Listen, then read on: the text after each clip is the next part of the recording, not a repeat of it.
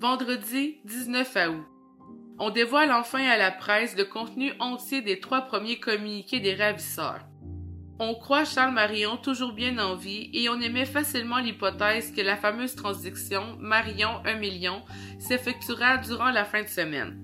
On avance certains chiffres sur le coût des opérations policières jusqu'à ce jour dans le but de retrouver le gérant de crédit. 300 000. Samedi 20 août au lundi 22 août. Les ravissants restent muets. La fin de semaine est longue pour tout le monde. Lundi, la SQ mentionne que la photo de Charles Marion, la figure ensanglantée, envoyée à sa femme quelques jours après l'enlèvement, est truquée. Un médecin affirme Si du sang coule le long de l'oreille, c'est presque nécessairement qu'il y a fracture de la boîte crânienne. Or, avec une blessure du genre, un homme ne serait pas assez lucide pour écrire une lettre de six pages comme celle qu'il a été reçue. Il serait probablement mort. Mardi, 23 août au vendredi 2 septembre. C'est l'attente. Tandis que la population en général oublie quelque peu l'affaire Marion, certains journalistes émettent des opinions voulant que toute cette histoire soit un coup monté, peut-être par Charles Marion lui-même. Ce qui a l'heure de déplaire, il va sans dire, à la famille impliquée. D'autre part, les policiers envoyés en grand renfort au début de l'affaire quittent peu à peu la région cherbourgoise et retournent dans la métropole. Les journalistes aussi. Tard en soirée du vendredi 2 septembre, un nouveau communiqué est jeté dans la boîte des dépôts de nuit de la Caisse populaire de Sherbrooke-Est. Samedi 3 septembre. Les autorités de la Caisse Pop reçoivent un second communiqué tôt en matinée. À la SQ, on dit que seulement un des deux communiqués est authentique. L'affaire est donc relancée à nouveau alors que les ravisseurs ne s'étaient pas manifestés depuis plus de trois semaines. Dimanche 4 septembre. On attend impatiemment la réaction des autorités. Telle que demandée par les ravisseurs, les autorités de la Caisse répondent à ceux-ci par le biais du journaliste Normand Maltais sur les ondes de CKSH TV à 17h. La Caisse offre 200 000 pour la libération de Charles Marion, mais demande que les ravisseurs doivent envoyer un autre communiqué sur lequel devra être inscrit cette signature de Charles Marion. Vous comprendrez ainsi que nous devons avoir la certitude absolue de l'authenticité des missives que nous recevons et vous comprendrez également qu'avant de procéder à la livraison, nous devrons obtenir une preuve additionnelle que votre tâche est bel et bien en vie et en bonne santé, et ce, hors de tout doute. Dixit les autorités de la Caisse. Ceux-ci font en outre part aux ravisseurs de leur soulagement à la réception de la missive de vendredi soir et leur demandent de ne pas poser de gestes irréfléchis à l'endroit de Charles Marion. On dit aussi que la livraison pourra se faire par l'intermédiaire du journaliste Normand Maltais, mais que la seconde personne désignée par les ravisseurs pour l'assister est dans les possibilités physiques de le faire. On demande donc au kidnappeur de désigner une autre personne si besoin il y a. Lundi 5 septembre. Le message de la veille est répété à deux reprises, à 11h30 et 19h. Plus tard en soirée, on reçoit un autre communiqué des ravisseurs, avec les signatures de Charles Marion. Mardi 6 septembre. Ce dernier communiqué des ravisseurs ne semble pas satisfaire complètement les autorités de la caisse. Les sept signatures de Charles Marion ne se trouvent pas sur le communiqué des kidnappeurs, mais plutôt sur une feuille séparée greffée au dit communiqué. En outre, les autorités n'apprécient guère le choix du second émissaire qui devra accompagner Normand Maltais pour la transaction. À 19h, toujours sur l'écran de CKSH, les autorités répondent ainsi. Acquis de droit? Nous avons bien reçu votre dernier message qui dénote une ferme volonté de poursuivre le dialogue et en arriver au dénouement heureux que nous souhaitons tous. Cependant, votre message ne comportait les sept signatures de Charles Marion sur la même feuille que votre communiqué. Nous aurions formulé une nouvelle offre aujourd'hui même si cela avait été fait vous comprendrez qu'il est impératif que nous puissions savoir immédiatement si tel ou tel communiqué est authentique. Autrement, nous devons, dans chaque cas, procéder à des expertises laborieuses avant d'ajouter foi au communiqué que nous recevons. Il en était ici de la preuve réelle et hors de tout doute que M. Marion est vivant et en bonne santé. Votre cadeau est beau, mais il ne peut être considéré comme une garantie réelle. Quant aux compagnons de M. Maltais, votre choix nous laisse perplexes. Nous étudions présentement les implications de sa participation et nous vous répondrons à ce sujet dans une communication ultérieure. Nous apprécions le nouveau code et nous espérons qu'il demeurera efficace et nous prendrons tous les moyens nécessaires pour le préserver. Par contre, il est bien entendu que vos communiqués devront toujours comporter les sept signatures de M. Marion sur la dernière feuille. Nous avons tous hâte de revoir notre ami Charles. Mercredi 7 septembre. Autre communiqué des auteurs du rap. Le troisième en six jours. Le communiqué comporte bien l'exemplaire de sept signatures de Charles Marion. On demande dans ce message que Normand Maltais se rende à CKSH TV pour 11h30 le lendemain, afin de donner la réponse des autorités de la caisse. Jeudi 8 septembre. 225 000 et ceci compte tenu de la terminologie particulière que vous savez. Vous comprendrez bien sûr que l'offre de ce jour est proportionnelle à la qualité de la garantie fournie. Telle est en partie la réponse des négociateurs de Charles Marion qui s'inquiètent de la méthode de garantie concernant l'état de santé de l'otage. Il reste que la méthode choisie ne nous apparaît pas la meilleure preuve dans les circonstances. Les autorités confirment par ailleurs que les sept signatures requises ont bien été apposées sur la seconde page de ce dernier communiqué des ravisseurs. Ceci nous permet d'accélérer grandement le processus de communication. D'ailleurs, notre réponse de ce matin confirme ceci. Vendredi 9 septembre et samedi 10 septembre. Pas de nouvelles des ravisseurs.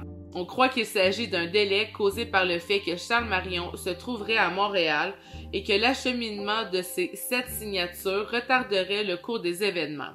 Un citoyen de Sherbrooke avait cependant découvert une lettre sous son pare-brise et il avait retardé quelque peu à la remettre aux personnes concernées, ce qui explique ce retard. Dimanche 11 septembre. Autre réponse des négociateurs, toujours par le biais de CKSH-TV. 250 000 selon la terminologie en vigueur. Nous constatons avec satisfaction que nos négociations et nos pourparlers ont atteint un niveau élevé. Il apparaît qu'un règlement imminent est possible. Dans les circonstances, il serait grand temps de nous faire connaître les mécanismes d'échange de l'argent et de l'otage prévus par votre groupe. Dans leur message, les autorités font aussi savoir qu'ils acceptent le choix du second émissaire pour accompagner Normand Maltais. Deux points demeurent cependant toujours en litige les garanties réelles et la vérification de dernière heure. Lundi 12 septembre. Le nom de Pierre Marion, fils de l'otage, est désigné par un quotidien cherbouquois comme étant le second émissaire. Cette nouvelle n'est cependant ni confirmée ni infirmée. Les auteurs du rap, pour leur part, ne se manifestent pas. Mardi 13 septembre. En matinée, sur l'écran de CKSH, la Caisse populaire laisse savoir aux ravisseurs que le deuxième émissaire devait être changé, pour des raisons hors de notre contrôle. À 18h, nouveau communiqué des auteurs du rap. À 19h, autre message de Caisse Pop. On demande avec insistance aux ravisseurs d'accélérer le processus des négociations, sinon une vaste opération de ratissage serait déclenchée dans la région cherboucroise. De fait, toutes les unités d'urgence de la Sûreté du Québec sont sur un pied d'alerte. Le message se lit ainsi. Acquis de droit? Nous avons bien reçu votre missive, mais avec beaucoup de retard et l'on peut imaginer les gestes et actions que cela peut susciter. Néanmoins, nous avons pu convaincre les autorités policières de sursoi à toute activité qui, pour l'instant, pourrait nuire à nos pourparlers. Après étude de votre dernier communiqué, nous constatons malheureusement que les mécanismes d'échange de l'argent et de l'otage que vous proposez ne sont pas acceptables. Il en est ainsi que les garanties réelles qui tardent encore à nous parvenir. Quant à l'élimination de Pierre Marion en tant qu'émissaire, nous avons cédé aux, pressions nombreuses de milieux différents faisant état des dangers qu'il encourait.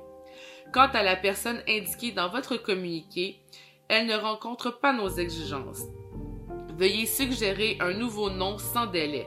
Nous sommes satisfaits que vous acceptiez notre dernière offre. Toutefois, vous devez comprendre que celle-ci est conditionnelle au respect de certaines conditions.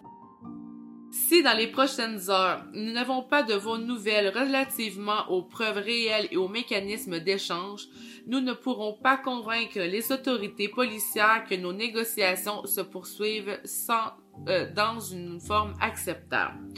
Nous demeurons prêts à démontrer notre bonne volonté à tout faire pour revoir notre confrère et ami Charles Marion. Nous demandons en réciprocité de respecter certaines de nos conditions mercredi 14 septembre. Après avoir pris possession d'un autre communiqué des ravisseurs, les autorités de la caisse font passer le message suivant à 19h. En réponse à votre communiqué d'hier, nous vous réitérons notre désir de poursuivre les négociations. Toutefois, nous vous répétons que vous devez nous fournir immédiatement les garanties réelles dont vous faites mention depuis le début et que nous n'avons pas encore reçues. D'autant nous aimerions vous suggérer un mécanisme d'échange entre les deux parties. Autant nous sommes conscients de l'impossibilité de vous le faire savoir. Il est tout de même impensable de publier de telles informations à la télévision. Quant aux personnes susceptibles de servir d'intermédiaires, nous vous demandons de nous fournir quelques noms et une façon quelconque de s'identifier entre nous, dans l'espoir de revoir notre cher ami Charles. Jeudi 15 septembre. Autre communiqué des ravisseurs trouvé vers 3 heures du matin et autre réponse catégorique celle-là des caisses. Point numéro 1. Nous sommes en accord total en ce qui concerne le point numéro 1. Point numéro 2. L'émissaire numéro 1 est notre choix final. Point numéro 3. Seul le délai de retour demeure inacceptable. Dès que les émissaires auront effectué leur livraison, nous comptons obtenir la libération immédiate de Charles Marion. Point numéro 4. Vos instructions seront suivies. Point numéro 5. Nous exigeons vos propositions A, B, C et D telles que décrites. Un délai de 24 heures nous est nécessaire. Seul le point numéro 3 demeure un litige. Cette réponse finale des autorités de la Caisse laisse présager un dénouement imminent dans toute cette affaire d'extorsion. Et ici, je prends le temps de rappeler qu'on est le jeudi 15 septembre et que l'enlèvement s'est produit le samedi 6 août. Donc on est déjà un mois plus tard, donc ça fait déjà plus d'un mois que Charles Marion est enfermé dans une cache souterraine six pieds sous terre. Donc, tu sais, quand je dis l'expression six pieds sous terre, c'est pas pour dire qu'il est mort, c'est pour dire qu'il est littéralement enterré six pieds sous terre. Je le rappelle. Vendredi 16 septembre. Suite à un autre communiqué comprenant les sept signatures de Charles Marion ainsi qu'un enregistrement sur cassette de la voix de l'otage faisant lecture des nouvelles d'un journal de la veille, les négociateurs répondent ainsi. Nous avons bien reçu votre message de ce soir. Cependant, il reste incomplet. En ce qui a trait au point numéro 5, auquel vous émettiez les systèmes A et B. N'oubliez pas ce délai de 24 heures sur lequel nous nous sommes entendus afin de vérifier la validité de A, B, C et D. Votre mission est fort grave et pourrait mettre en péril notre entente au moment même où elle est sur le point d'aboutir. L'instance avec laquelle vous traitez le point numéro 3 nous inquiète beaucoup. Et il nous semble que vous pourriez considérer un délai de livraison réduit il nous semble également opportun que vous indiquiez quel moment et quels moyens de transport devront euh, utiliser nos émissaires. Nous souhaitons revoir notre ami et confrère Charles sous peu. Par ailleurs, sur la cassette envoyée par les auteurs du rap, la voix de Charles Marillon lance Je suis vivant et en bonne santé. Samedi 17 septembre et dimanche 18 septembre. Cette preuve réelle, entre parenthèses, qu'exigeait la caisse semble satisfaite. Mais ce qui inquiète le plus, c'est le fait que les ravisseurs semblent tenir mordicus à ne libérer Charles Marion que trois heures après avoir pris possession de la rançon, tandis que les autorités veulent sa libération au moment même de l'échange. En soirée, dimanche, La caisse répond à un douzième communiqué des ravisseurs. Cette fois, on devient menaçant. Nous sommes d'accord sur les points 1, 2, 4 et 5. Seul le point numéro 3 nous inquiète et il devra nous être acheminé en entier et sans retard. Tout délai inopiné et sans raison à compter de ce jour pourrait entraîner des conséquences graves. Nous vous référons à notre communiqué du 13 septembre. Quelques 500 policiers sont alors prêts à intervenir massivement.